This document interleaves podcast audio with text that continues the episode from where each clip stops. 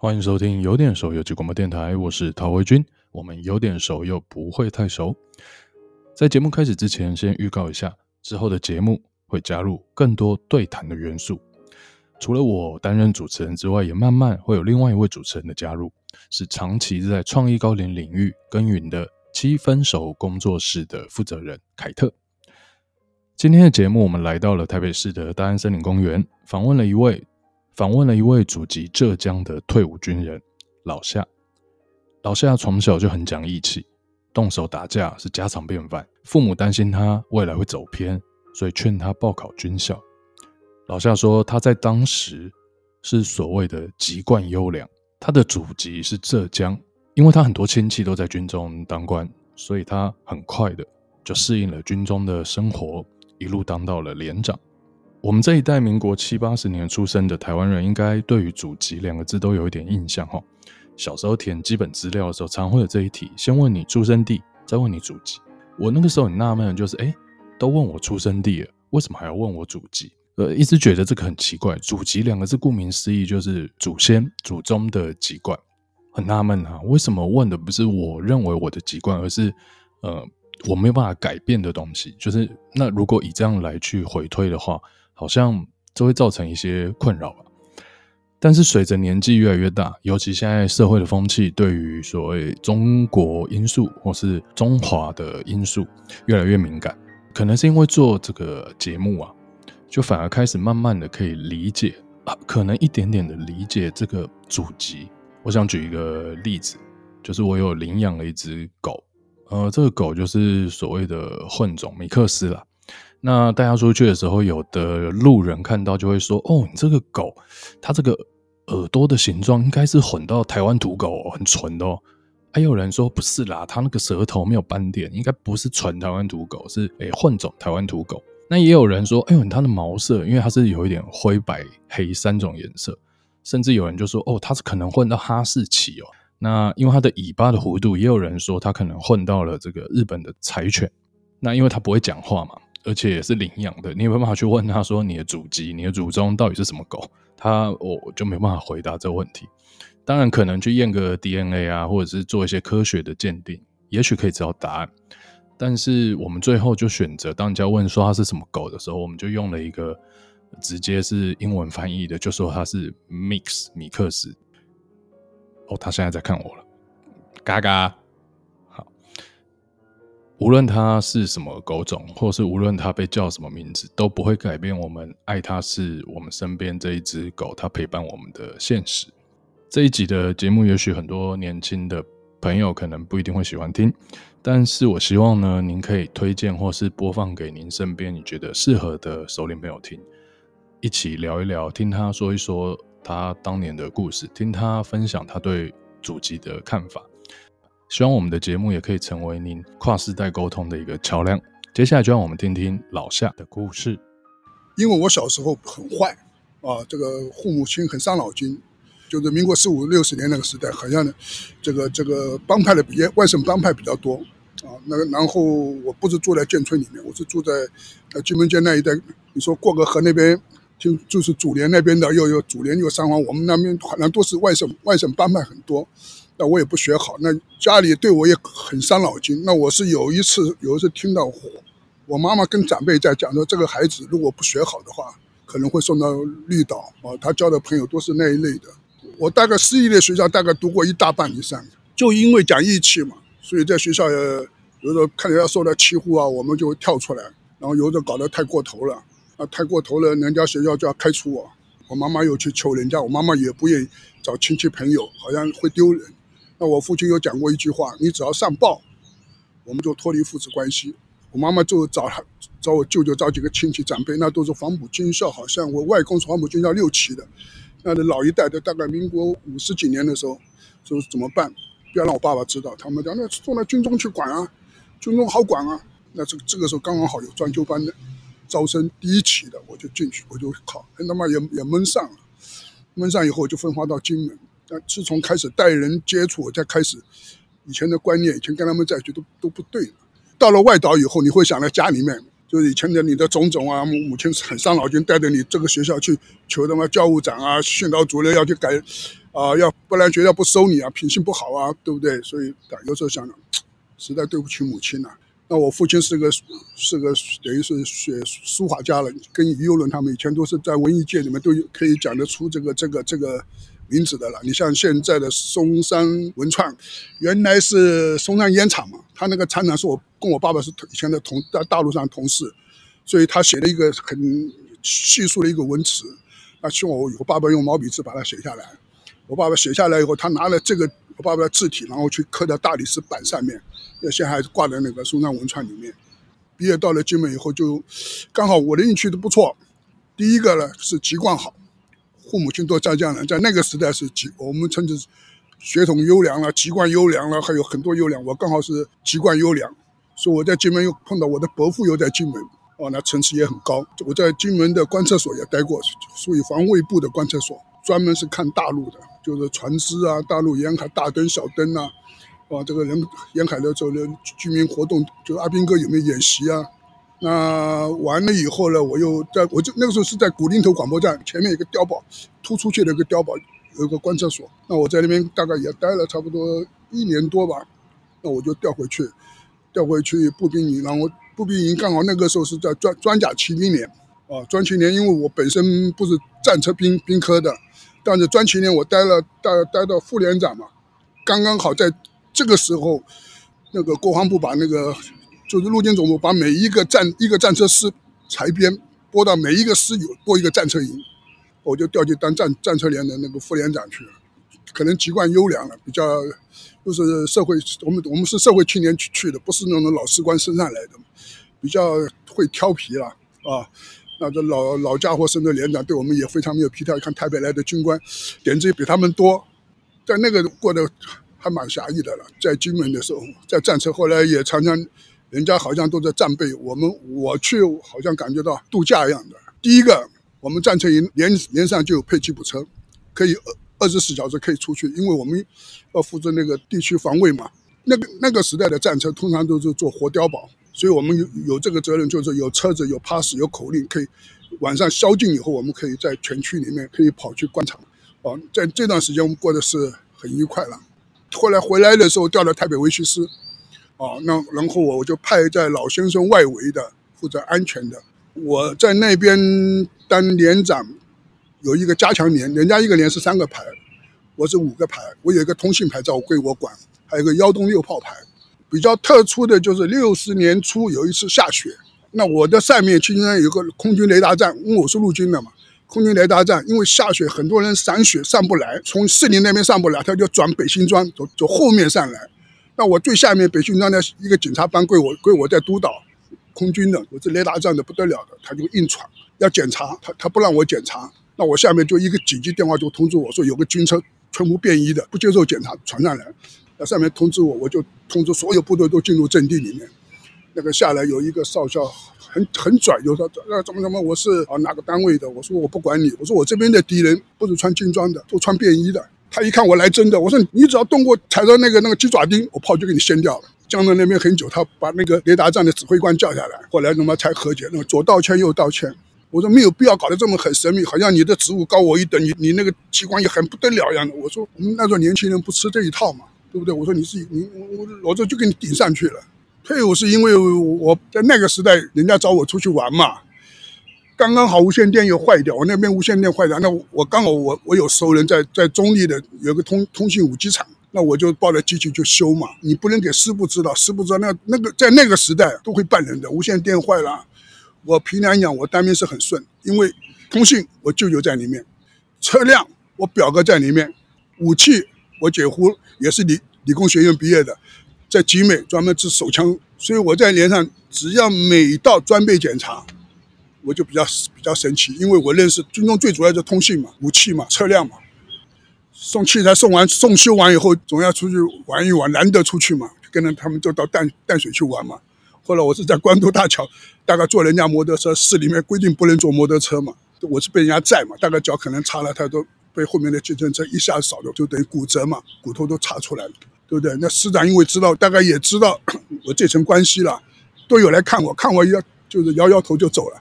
好像我不听劝一样的，我就说报告师长，我错了。我说我临时要赶下来坐人家摩托车。他说好了好了，这个我讲的命令你都不怎么，是不是？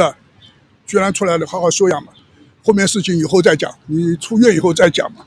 后来我在左考虑右考虑，又想啊，算了，腿也坏了，也不适合在军中待。刚好又碰到我父亲去世，那我就打个报告，市里面就转到转到国防部去，国防部就核准了。后来我留营留营十年，大概我做到九年，我就做这等于再做了五年，还有一半的留营我就没有留。退下来以后就转到辅导会的那个天然气瓦斯公司嘛。那因为我这样子都带着人，所以天然气瓦斯公司呢又把我派到驻外单位，我几乎都在外驻外单位，我就带了一批就专门负责瓦斯漏气抢修。那他们都搞不定，只有我搞得定。以前他们弄一弄啊，因为有的时候你碰到抢修，你要调。怪手调人员器具都要钱的，来了不能做，我们都要给对方钱的。那我在就没有这个毛病。有警察来，说是有人检举你们在这里挖太吵了。我说警察来，我们两个讲话，你帮我照起来。还有警察那个巡逻车的号码也照起来。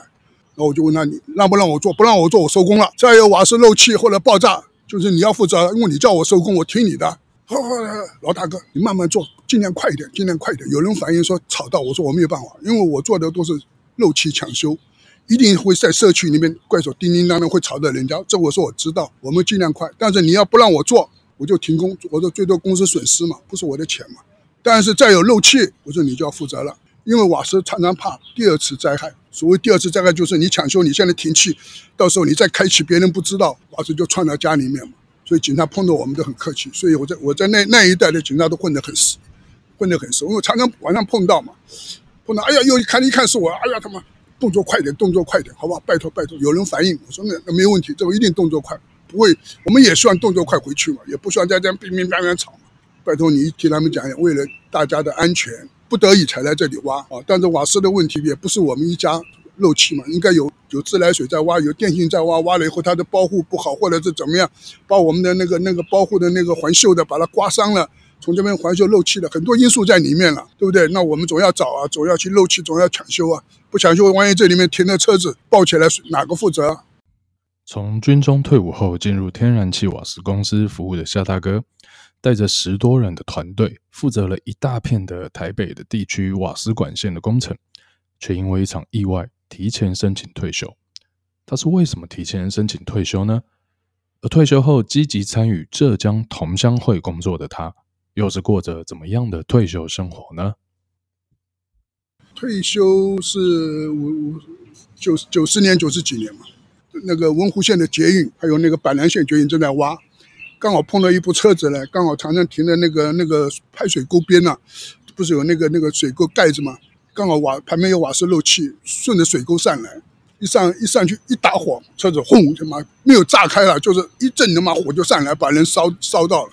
车子也烧掉了，上面也要办人。那个时候我我隆重只有连我才十十个人，那要负责这么大的片的区域，我说我怎么去负责？我们有插管线的，有一个，我说你要办他，我说我我办不下去，我说我真的办不下去，带人不是这样子带，我说我坚持我就坚持不办。那他们说，那你这个记录巡逻的记录啊，就查录记录要做。我说现在出事了，就做假的，人家抓到我尾巴，我说我也受不了。有什么我们就给人家呈现什么。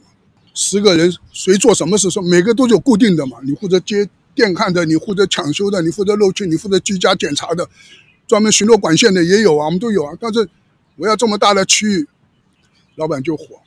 我到目前为止，我很欣慰的就是我退下来以后，这些人还会找我吃饭，或者找我出来聊聊天，因为我都待他们不错。我还碰到一个，我当主任有六个人，五个人都出去，柜台一个小姐。突然接到她妈妈的电话，她妈妈摔倒了，打了电话就讲她摔倒，其他后面就断掉了，他就在柜台哭。我我刚好坐在后面整理看公文嘛，我说怎么一回事啊？我就问他，他说我妈妈摔倒了。我说你你还不赶快回？他说没有人呐、我我也不会电脑，他还他也是刚刚才学会没有多久。那他说主任那怎么办啊？我说你不回去在这里干嘛？我说我打电话，我就打电话到总公司，我说我我有事情，我要下午要整个休息四个小时嘛，我说明天才开始。我说没有人回来。如果今天有一个男的回来，我说你去，他可以，他可以玩电脑。我说我我不太会嘛，人家来交钱用这个弄那个交契会，我说我不会搞这个东西。他说当然你会记过，我说记记记过什么关系呢？你妈妈重要，先先看你妈妈去。我说这样讲，后来我们从西子叫了计程车，直奔他家里面。到了南港那那时候，我就打电话给幺幺九，甚至帮他打电话通知幺幺九。哦，这个时候我说这个时间幺幺九到，我们大概也到你家了。到现在为止，他只要出去外面玩回来，他都会打电话给我看，要买点东西给我。啊，说我凭良心讲，我有时候感觉到很欣慰，就是说这些人带过的，因为没有人敢做。人家说老夏真的没有人敢这样子做。退休以后，我一直没有回到我办公室，我那个办公室就在我们家附近嘛。他们讲，哎呀，这老长官你回来看一看。哎呀，我说不要，因为人都有自卑的。我进办公室，老人看到我打招呼，有的老人看到是在作文写写公文是故意的写了，还是不打招呼了？我们心里有个自卑。他妈，以前我待你不错，提拔你，你现在啊，我来都不理或者怎么样，会一定会联想到这问题嘛？你干脆都不去嘛，对不对？马路上看到还打个招呼，这不是很好？何必去想过去的？因为我有跟退休人在一起，他们就会想着过去。哎呦，听他们讲，我以前照顾谁，提拔谁，现在好像都不鸟人了。我说，兄弟，你把那个记在心里面干什么？我们也是长官照照顾我们，栽培我们，我们起来，我们照顾他，他想到我们就想，想不到就算了嘛。一喝酒一聚会，你就要谈过去，心情不好，你命也会短的。对啊，不要谈过去，当然了解了，我就说打打屁，聊聊天，讲一讲可以，不要当一回事儿嘛。我没有这个态这个心态，我是说大家好朋友，所以我跟他们退休下来，大哥可以叫，不要叫官阶，叫了距离拉远了。啊，你们尊敬我，我感激，但是我叫你们还是叫大哥大姐，但是我不能说你对我的尊敬，你叫起来我就要端起来。我说我们不是那种的啊，对人家好，人家自然会好，你不要要求你怎么人家怎么回馈到你，很多事情是放下去回馈的时候你看不到，这个我的观念是这样子，我帮助过很多。无形中的，啊，那在你在同乡会里面也我也做过常务理事了，那然后也常常帮助，因为早期有失联的要找亲人的，我们也帮他找啊，那我也替长辈带了骨灰回到家乡，一出机场温州机场一看，哎呦，十几个小，他们家属拿了香，我背的锅一出来，每一个他妈都跪的，哎呦我他妈一看年纪都比我大，他妈我他妈还过来没给他扶起来。所以我现在去，他们只要在，都对我相当不错。因为我们我们姓夏的，在我们家那个村庄里面有四个将军，一百多个人嘛，小村呐、姓夏的在那个村庄里面非常非常有声望。那我想，最起码不能丢我父母亲的脸嘛。那虽然我以前坏，但是我后来开始，我就是开始做这些，所以我在他们同乡会的评价上面还都不错。我有个小插曲，在早期回去的时候，因为我帮过他们很多忙。我们家乡产那个石雕，很多奇奇怪怪的那个石头，雕刻的很漂亮，像玉一样的。他妈海关就要把我扣下来，说这他妈古董或者怎么怎么，有没有收据？我说都是别人托我到台湾给谁给谁给谁的。他说不行，要没收。我说你要没收我，我怎么办？我说这样子好了，我就报告长官。我年纪比他大，我报告长官，把你的名字、把你的地址跟我讲。他在讲干什么？我说我到台湾，我要跟他们讲说，海关是谁谁谁把东西没收了。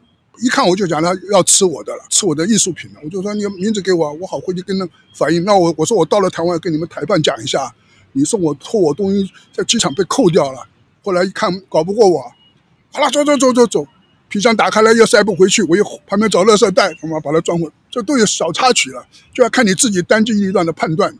我早期回去的，因为我母亲回去过一次啊，那我回去是看过我外婆。我外婆在的时候，我大概回去过两三次。那个时候，我每年回去都，我舅舅跟我妈妈都会拿钱给我，带给外婆做零用钱。头一次吧，外婆叫我睡在她旁边，她旁边有一个木板船厂。那个时候招待招待人是鸡蛋最好的，鸡蛋煮白开水加加糖，最高级的招待啊，他就煮给我吃。吃了睡觉前跟我聊聊天，聊完以后，他就把船船店打开来，拿了三百块美金给我。他给我做零用钱，我说外婆啊，我说我是舅舅跟妈妈托我带钱给你零用，我怎么能拿你的钱呢？我这边还有钱，我就给他，他都摆在船底下。因为我那个时候大陆还有舅舅在照顾我外婆，我舅舅常常寄钱回去。那他们我外婆走的时候，我我想应该在船底下多钞票美金应该是很多了，所以他的小孩子现在。几乎都出去了，在西班牙，每一个每一个人都有一个局面，不是开农场的，就是开餐厅的，开那个什么什么小麦的，一个人一个欧元两块三块的那种小，都从大陆义乌进口的那个，啊、哦，那我也我我，所以我常常跟他讲，说你看嘛，人家还记最起码记得我嘛，人家我说你有时候记得我走出去，他老远都会叫你，不然有时候如果你也，我想你在外面生活做过，如果今天长官对你非常不好，为什么？你看到他。不要不要跟他面对面嘛。那我们他妈看到你老远，哎，这边还好，就起码寒暄两句。小孩子还好吗？你小孩好吗？